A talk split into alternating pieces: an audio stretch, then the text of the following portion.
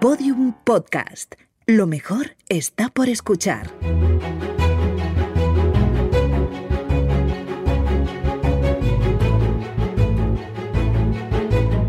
Historia de España para selectividad. Un podcast de Juan Jesús Pleguezuelos.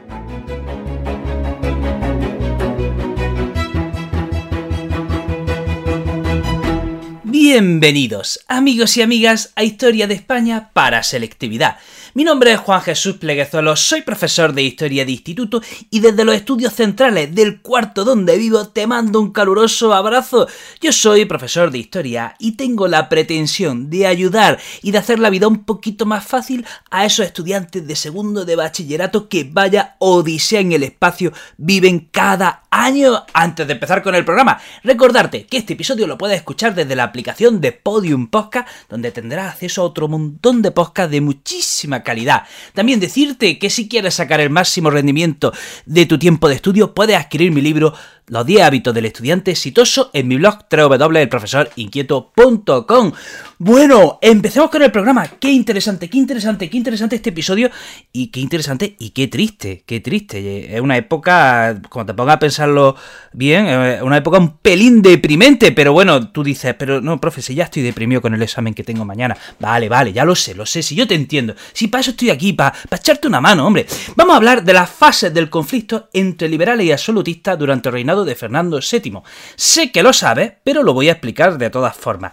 ¿Qué es un liberal y qué es un absolutista? Absolutista, absolutista partidario de la monarquía absoluta, es decir, partidario de un régimen de gobierno, partidario de un régimen de gobierno en el que el rey tenga todo el poder. Eso es el absolutismo monárquico.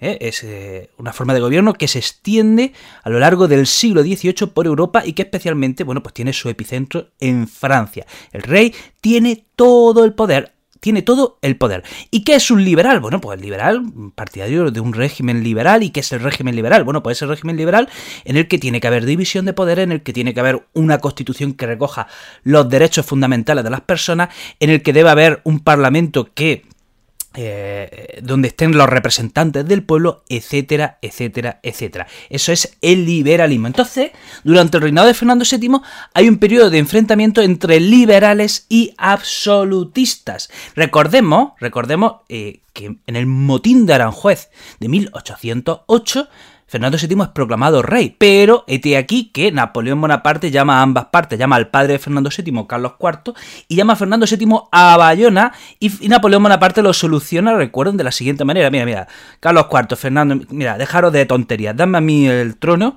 dámelo a mí, que yo lo arreglo. Y Napoleón Bonaparte le dio el título de la corona a su hermano José Bonaparte. Estamos en Bayona, 1808. Y a Fernando VII le dan una cárcel real, o sea, un castillo en Valensay, que está en Francia, y Fernando VII, bueno, pues durante la guerra de independencia, mientras los españoles luchaban por Fernando VII, pues Fernando VII se lo estaba pasando a Tutiplen en, en Valensay. Bien, bien, bien, bien, bien.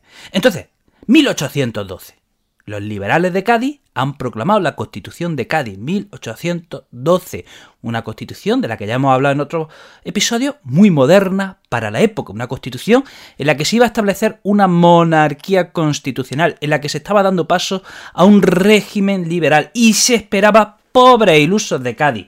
Pobrecitos los liberales de Cádiz, no sabían lo que se les venía encima. Se esperaba que cuando Fernando VII volviese de Francia, ratificase esa constitución. Bien, pues llegamos a 1814. Los franceses se retiran de, España, eh, dicen ahí os quedáis, chatos, o sea, no hay quien pueda con vosotros, os organizáis como queráis, y se firma el Tratado de Valensay en 1813, y en 1814 vuelve Fernando VII pues, bajo las condiciones de ese tratado, ¿no? O sea, ese Tratado de Valensay, bueno, pues se le devolvía el trono a Fernando VII, que vuelve a España y que se le esperaba en Madrid. Las cortes ya se habían trasladado desde Cádiz a Madrid pero, oye, que Fernando VII no, no, no está en Madrid, está todo el mundo allí en Madrid esperándole, los diputados, ay, que Fernando, que se está retrasando, ¿dónde estará Fernando? ¿Dónde está? Bueno, pues Fernando se había ido a Valencia, ¿por qué? Porque en Valencia le esperaban un grupo de, eh, absolutistas, le esperaba un grupo de partidarios eh, de la monarquía absoluta. Y este, y estos nobles, le dicen a Fernando VII, mira, Déjate de tonterías. Pasa de la Constitución de Cádiz. Queremos que tú tengas todo el poder. No, no comparta el poder con las Cortes. Déjate de, gaita. Que tú tienes que tener todo el poder. Y le presentan un manifiesto, que es el manifiesto de los persas. decía la tradición que en la antigua Persia, cuando moría un rey, había cinco días de anarquía en la que el pueblo no había ley, el pueblo podía hacer lo que quisiese, eh, reinaba el caos, ¿vale? Y eso, bueno, pues no podía ser, de manera que el poder tenía que estar concentrado en una persona, ¿no? Y estos nobles que le dicen a Fernando VII que retome todo el poder, pues le presentan ese manifiesto de los persas y le dicen, mira, tu ausencia ha sido eso, un caos, tu ausencia ha sido el reino del caos, así que tienes que retomar todo el poder. Y Fernando VII que eh, tiene dos opciones, la constitución de Cádiz, que le hace compartir el poder con unas cortes, o el manifiesto de los persas, en el que se le dice que tome todo el poder, y Fernando VII pues opta por acumular todo el poder. Así que de un decreto, de un decreto, eh, fulmina la constitución de Cádiz. Fíjense lo que dice. Fíjense lo que dice Fernando VII en respuesta a ese manifiesto de los persas. Declaro que mi real ánimo es declarar aquella constitución y tales decretos nulo, y de ningún valor y efecto ahora, ni en tiempo alguno, como si no hubiesen pasado tales actos y se quitasen de en medio en el tiempo. Ole ahí, Fernando. Esa fue la entrada de Fernando VII en España. En Valencia, ante el recibimiento de esos nobles y del manifiesto de los persas, Fernando VII fulmina la constitución de Cádiz. Y, eh, bueno, ya desde Valencia, ya siendo rey absoluto, va a Madrid. ¿Y cómo se le recibe a Fernando VII después de haber fulminado la constitución de Cádiz? Bueno, pues en una entrada triunfal. A Fernando VII se le recibe por todo lo alto, así somos los españoles.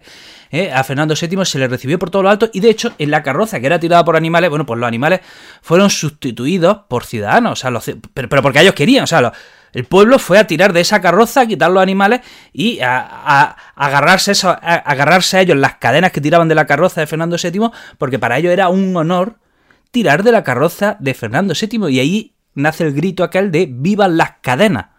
Vivan las cadenas, con esas cadenas que tiraban que tiraba el pueblo de la carroza de Fernando VII, bueno, pues nace ese grito de vivan las cadenas. ¿Y qué hace Fernando VII? Bueno, pues emprende una persecución contra los liberales de Cádiz, contra aquellos diputados de Cádiz. Miren, eh, ¿quién inaugura la sesión de cortes en Cádiz? Ya lo hemos dicho en otro episodio. ¿Quién inaugura la sesión de, de las cortes en Cádiz? Pues un diputado liberal que era sacerdote, ojo, sacerdote y liberal que se llamaba Muñoz Torrero. Bueno, pues a Muñoz Torrero lo encarcelan y lo mandan a La Coruña.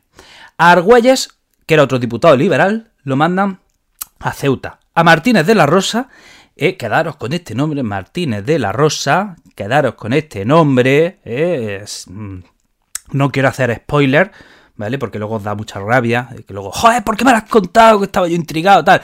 Eh, Martínez de la Rosa tendrá papel un papel destacado con la regencia de María Cristina y no te voy a decir que, era. ¿eh? No te voy a decir que era más Martínez de la Rosa, pero ahí lo dejo. Entonces Martínez de la Rosa también fue encarcelado y lo mandan a Melilla. Y entonces, bueno, pues Fernando VII inaugura un periodo que ha pasado a la historia como el sesenio absolutista, de 1814 a 1820, eh, que, pues, es el sesenio absolutista y Fernando VII ha reinstaurado la monarquía absoluta, ha reinstaurado el antiguo régimen. O sea, que hemos dado un paso atrás. Que hemos dado un paso atrás. Maldita sea. Hemos dado, España da un paso atrás. Qué pena, qué pena. Si hubiéramos tenido un rey un pelín más íntegro y un pelín más cuerdo, España no hubiese perdido ese tren. Qué pena. El caso es que, bueno, durante ese sesenio, absolutista se reinstaura el antiguo régimen y se persiguen a los liberales. Los liberales pasan a la clandestinidad e intentan, de nuevo, protagonizar varios pronunciamientos militares. Por ejemplo, en Cataluña, el general Lazi y el, y el general Milán del Bosch eh, protagonizan un eh, levantamiento contra Fernando VII y en favor de la Constitución de, Cádiz de 1812. Eh, Milán del Bosch se escapó, pudo librarse, pero Lazi, el general Lazi, fue fusilado. O sea, que el pronunciamiento fracasó, ¿de acuerdo? El general Lazi fue fusilado y Milán del Bosch se puede escapar. Milán del Bosch, ¿le suena? ¿Le suena? Estudiantes de selectividad, Milán del Bosch. ¿Le suena este apellido, este nombre? Pues mucho sonará, efectivamente. Milán, la familia Milán del Bosch es una familia de militares pues que eh, una saga de militares, digamos, que abarca todo el siglo XIX y el siglo XX. ¿Qué pasa? Que durante el siglo XIX los Milán del Bosch eran liberales. Eran liberales, pero ya eh, adentrado en el siglo XX se hacen conservadores y tan, tan, tan conservadores que uno a uno de ellos se le va la pinza en 1981 y no te voy a hacer spoiler.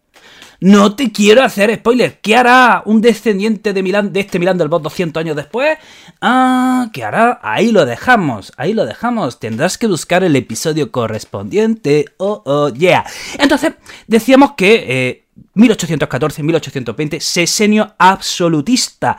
¿De acuerdo? Los liberales están en el exilio, pero hay un coronel, un militar, que si le sale bien la jugada, lo hace bien, que es el coronel, el coronel Rafael de Riego, en Cabezas de San Juan, Sevilla, en 1820, cuando tenía que ir a América Latina a, luchar contra los independentistas, se pronuncia, se pronuncia, eh, hace un pronunciamiento en favor de la Constitución de Cádiz de 1812, otros generales, otros militares le siguen y Fernando VII, en marzo de 1820, eh, se ve obligado a, mm, a aceptar la Constitución de Cádiz. El levantamiento del coronel Riego había sido en enero de 1820 y en marzo Fernando VII dice, bueno, venga, la acepto. Si yo en el fondo, si yo en el fondo siempre he querido la Constitución de Cádiz. Lo que pasa es que en 1814 no sé qué me pasó, que me he engañado y y oye, pues sin querer, sin querer queriendo anulé la Constitución de Cádiz, pero que yo en el fondo siempre he querido la Constitución de Cádiz. Vamos, si lo sabéis, si lo sabéis. Así que venga, ahora en serio, 1820, voy a jurar la Constitución de Cádiz. Y atención, atención a las palabras que dijo Fernando VII. Aquí tenemos sus declaraciones. Dice, españoles, vuestra gloria es la única que mi corazón ambiciona.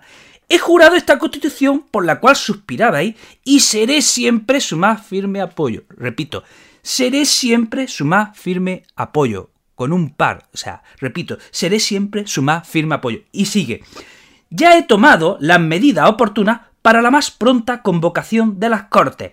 Marchemos francamente y yo el primero por la senda constitucional. Repito, marchemos francamente y yo el primero por la senda constitucional. Estas son las declaraciones de Fernando VII. ¿eh? ¿Qué personaje? Vaya personaje el que, el que nos salió. Bueno, pues esas son las palabras de Fernando VII y jura entonces esa constitución se restablece de 1820 a 1823, se reinstituye la constitución de Cádiz. ¿Qué pasa? Pues ahora que los liberales tienen la oportunidad de demostrar lo que valen, bueno, pues se pelean entre ellos. Empieza a haber disensiones dentro de los liberales entre los doceañistas, que eran los que querían la constitución de 1812, y los veinteañistas que querían una nueva constitución más moderna acorde con los tiempos. De manera que empiezan a sucederse gobiernos liberales entre 1820 y 1823. Me cache en la más me cachen la más por una oportunidad que tienen. Van y empiezan a liarla y empiezan a pelearse. No. De hecho, bueno, eh, por supuesto, los absolutistas no estaban contentos con esto. Los absolutistas eh, empiezan de nuevo a conspirar para que Fernando VII eh, vuelva a tener todo el poder. De hecho, en la SEO de Urgel, un municipio de Cataluña, se establece una regencia en nombre de Fernando VII porque consideran que Fernando VII es prisionero. Y finalmente, finalmente, en 1823 interviene la Santa Alianza. Ya saben, la Santa Alianza nace después de la derrota de Napoleón y es una, un pacto entre monarquías europeas para protegerse de revoluciones liberales y apoyarse entre sí. De manera que... Eh, la Santa Alianza, los 100.000 hijos de San Luis, intervienen en España en 1823 y devuelven a Fernando VII todo, todo, todo el poder. Así que en 1823 empieza una nueva época que llamamos la década ominosa. Recuerden, ¿qué significa ominoso? Ominoso significa vergonzoso. ¿eh? eh ignominia significa algo de, de, lo que mejor no hablar porque es que da vergüenza, ¿no? Eso es, eso es algo ominoso. Entonces, de nuevo, por segunda vez, Fernando VII anula la constitución de Cádiz, de nuevo persigue a los liberales, los liberales se tienen que ir, muchos de ellos se van a Londres, se persigue a los profesores, se vuelve a reinstituir el antiguo régimen, exceptuando el Tribunal de la Santa Inquisición, y de nuevo, bueno, pues tenemos una sucesión de pronunciamientos militares en favor de la Constitución de Cádiz. Tenemos que destacar la ejecución de Mariana Pineda, que en 1831 se le ejecuta por bordar una bandera liberal. Y también tenemos que destacar Eh, el pronunciamiento protagonizado por el general Torrijos, que también fracasa también en 1831, y sus protagonistas son ejecutados. Esto lo conocéis seguro, porque en todos los libros de texto, en todos los libros de texto aparece el cuadro de los fusilamientos del general eh, Torrijos. ¿eh? Si tiene un libro de texto, ábrelo por, este tema de Fernando VII y ese cuadro te aparece seguro. ¿Qué pasa? Que llegamos a 1830 y atención, nace Isabel, la, la hija de Fernando VII.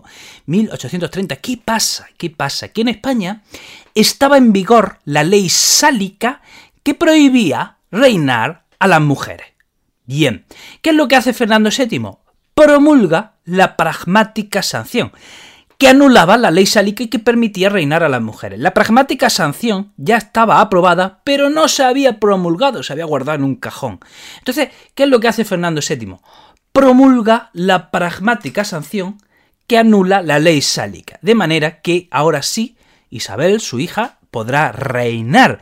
¿Y quién queda fuera del trono? Pues al hermano, el hermano de Fernando VII, que era Carlos María Isidro. Así que en 1833 cuando muere Fernando VII y la hija Isabel, con tres años, es proclamada reina, bueno, que no reinará ella, que reinará. Bueno, eh, o sea, Isabel II es proclamada reina, pero será la madre, la regenta, la que tendrá el poder. Entonces, cuando con tres años Isabel II es declarada sucesora de Fernando VII, queda fuera Carlos María Isidro y en ese mismo momento empiezan las guerras carlistas. Carlos María Isidro reclama su derecho al trono y aquí empiezan, pues bueno, una serie de guerras carlistas que abarcan casi todo el siglo XIX. Bueno, hasta aquí el programa de hoy. Espero que te haya resultado interesante y que te haya ayudado un pelín a comprender esto y a estudiar el tema. Te recuerdo, este episodio lo puedes escuchar desde la aplicación de Podium Podcast. También decirte que tengo muchos proyectos relacionados con la educación, que si quieres estar al tanto de todo ello, puedes seguirme en mis redes sociales, eh, Instagram, YouTube y TikTok, el profesor inquieto, Twitter, el profe inquieto y Facebook Juan Jesús Pleguezuelos. Sígueme si quieres ver pues, todas las cosas que hago y si no me quieres seguir pues tampoco pasa nada. Te mando un abrazo enorme y nos vemos en el próximo episodio. Todos los episodios y contenidos adicionales en podiumpodcast.com. También puedes escucharnos en nuestros canales de Spotify, iTunes, iBox y Google Podcast y en nuestras aplicaciones disponibles para iOS y Android.